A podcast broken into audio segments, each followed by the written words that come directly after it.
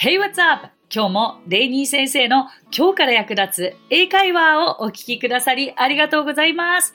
英会話スクールイングリッシュパートナーズ代表のレイニーです。今回のテーマは海での英会話です。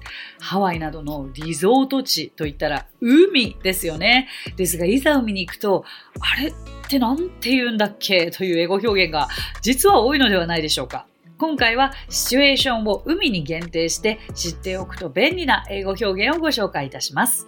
リスナーの方からも質問が来ていますのでご紹介させてください。ニックネーム、ゆうゆうさん。リクエストです。年末年始に海外でサーフィンをする予定です。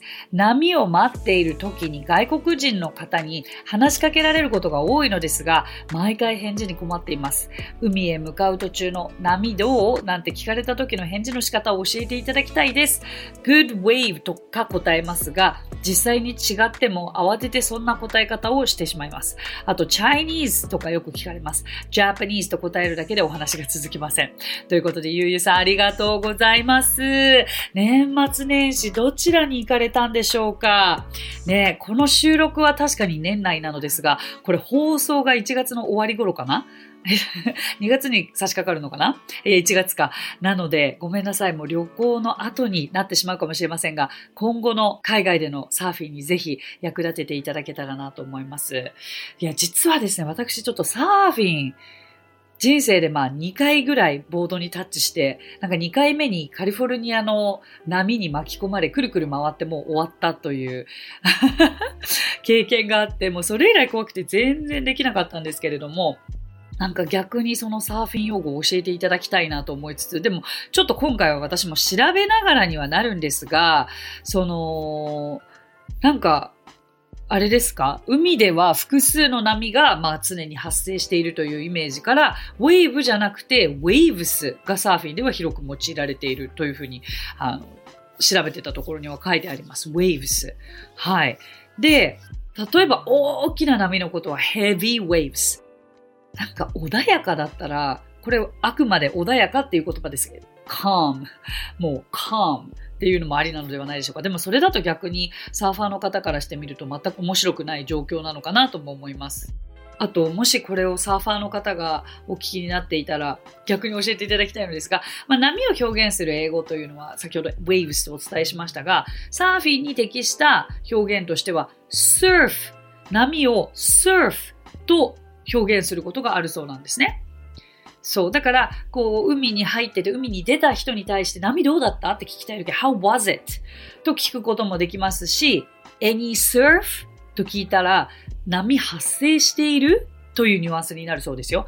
Any surf? これ私が今とっさに聞かれたとしても全く意味が逆にわからなかったかもしれない。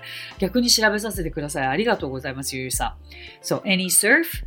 波が発生してる。だから逆に海外でこう any surf って聞かれた時に、私だったらもしかすると、え、サーファーがたくさんいる？って聞かれてる可能性があると思っちゃうかもしれません。そうじゃなくて波のことですね。で、たくさんの波が発生しているよと言いたければ、it's consistent.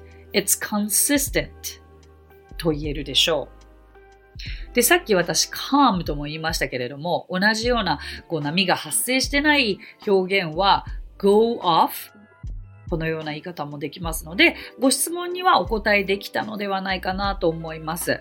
はい。あと、海に入ることを go out と言って、陸に上がることを go in というふうに使うとも出てきましたが、これはそうですか？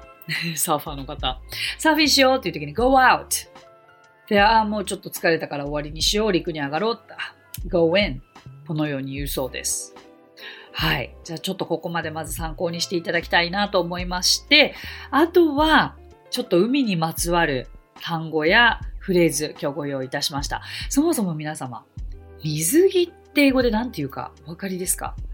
ビキニとかワンピースとか思うかもしれないのですが、これ、ぜひ今日持って帰ってください。女性用の水着を swimsuit もしくは swimming suit もしくは bathing suit と言います。この bathing suit 衝撃ですよね。私、結構アメリカ行った時は bathing suit という言葉をよく聞いていました。bathing suit 覚えてください。で、男性用の水着のことは trunks とか swimming trunks と呼ぶそうですね。それから浮き輪は、浮き輪は英語で swim ring、swim ring と言ったりもします。さあ、じゃあ海のアクティビティ、まあ、マリンスポーツですよね。海のアクティビティといったら。マリンスポーツは英語で marine sports。そのままかーいって。マリンスポーツをすると言いたければ do marine sports と言うんですよね。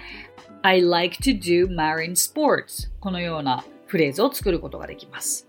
じゃあマリンスポーツの中には何があるかって言ったら、まあサーフィンのことは英語で surfing。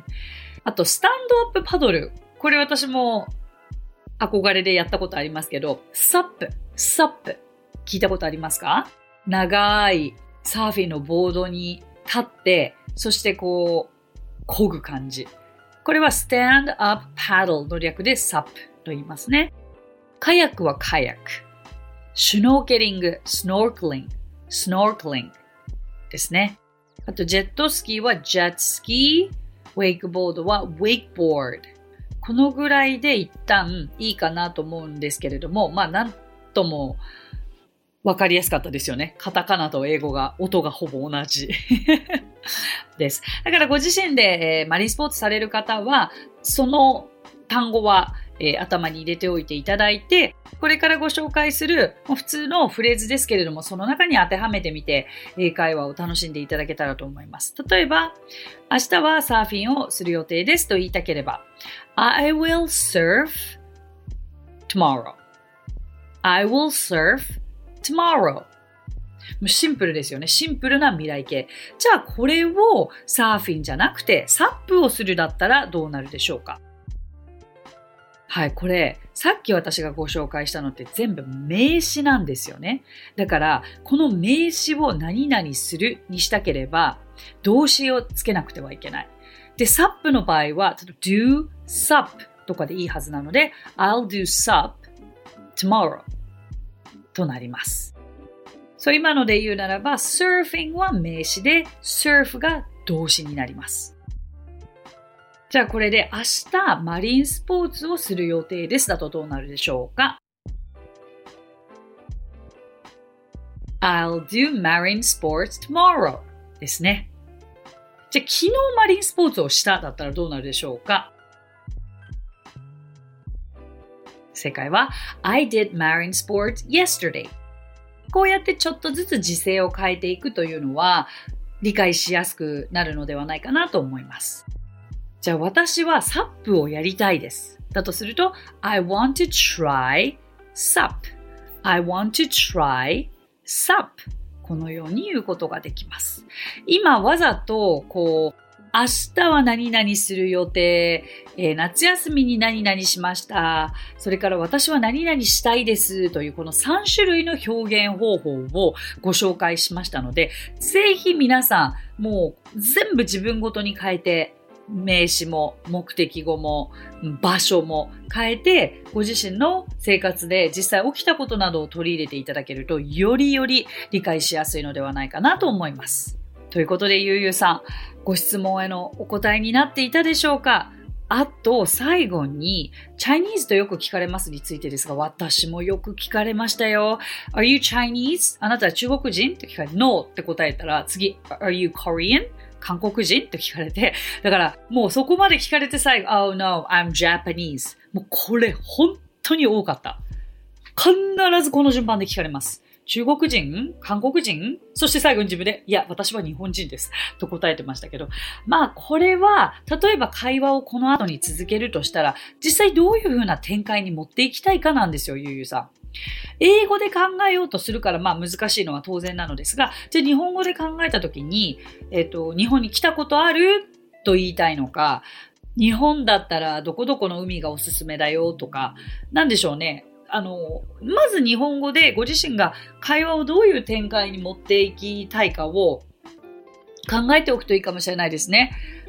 今後も海外でチャイニーズって聞かれることもまだまだあるかもしれませんから。で、その展開を考えて、それをある程度英語に落とし込んでおく。これがおすすめの方法かと思います。ぜひお役立てください。今日お話ししたフレーズや単語はノートというサービスの方で文字起こしをしております。ノートへのリンクは番組詳細欄に記載していますので、こちらもぜひお役立てください。さて、今回も番組へのコメントもいただいているのでご紹介させてください。ニックネーム愛さん。子供が英語を習いたいと言いつつ、なかなか時間がなくて、おうち英語を始めました。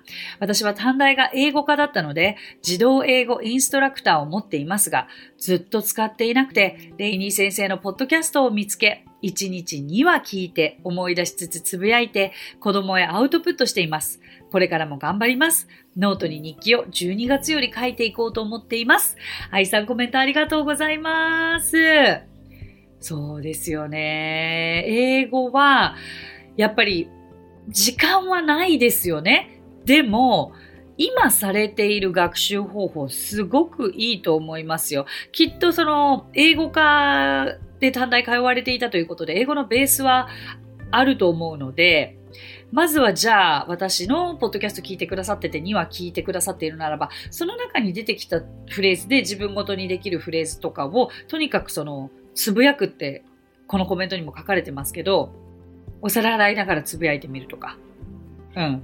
あの、エレベーター乗って5回つぶやいてみるとか、なんかちょっとそんな隙間時間に英語を口に鳴らしておくというのがもしかすると今の愛さんの生活に合った英語学習方法なのではないかなと思います。ありがとうございました。頑張ってください。日記も頑張ってください。さて、この番組ではご感想やリクエストなどをお待ちしております。番組詳細欄にあるリンクよりお気軽にご投稿ください。そして Apple Podcast ではレビューもできますので、こちらもぜひレビューを書いてもらえると嬉しいです。それでは最後に今日のあれこれイングリッシュ皆さん、このあれこれイングリッシュって毎週最後にあるコーナー、一体何かと言いますと、これは私が運営している英会話スクールイングリッシュパートナーズの講師たちが出演しているインスタグラム、ツイッター、フェイスブック、TikTok、YouTube で流されている動画のアカウント名のことなんですね。そこで私が過去に配信した動画をここで改めてレッスンをしていこうということになっております。それでは今回は mean ご紹介していきたいと思います。mean というと、皆さんはまず何を思い浮かべますか？私だったら英語学習を始めた当初だったら意味だと思いますね。What do you mean? よく聞きますよね。うん、意味です。でも実は mean にはもう一つ全然想像できない意味があり、それは意地悪なという意味なんですね。じゃあそれぞれの例文を見ていきましょう。それどういう意味？と聞きたければ、What does it mean?What does it mean? それに対して、彼女はとても意地悪ね。と言いたければ、She's so mean.She's so mean. このように使います。え mean は意味する。それから意地悪な。両方ありますので、ぜひ自分ごとにできるフレーズを考えて身につけていただけたらと思います。ありがとうございました。So that's it. Thank you so much for coming by. Thank you so much for listening. 今日もレイニー先生の今日から役立つ英会話をお聞きくださりありがとうございました。皆様とはまた来週金曜日にお目にかかりましょう。So till then, bye! さあ、ここでレイニー先生の活動を紹介させてください。まずはレイニー先生が主催する英会話スクールイングリッシュパートナーズでは私たちと楽しく英語を身につけたいという方を大募集。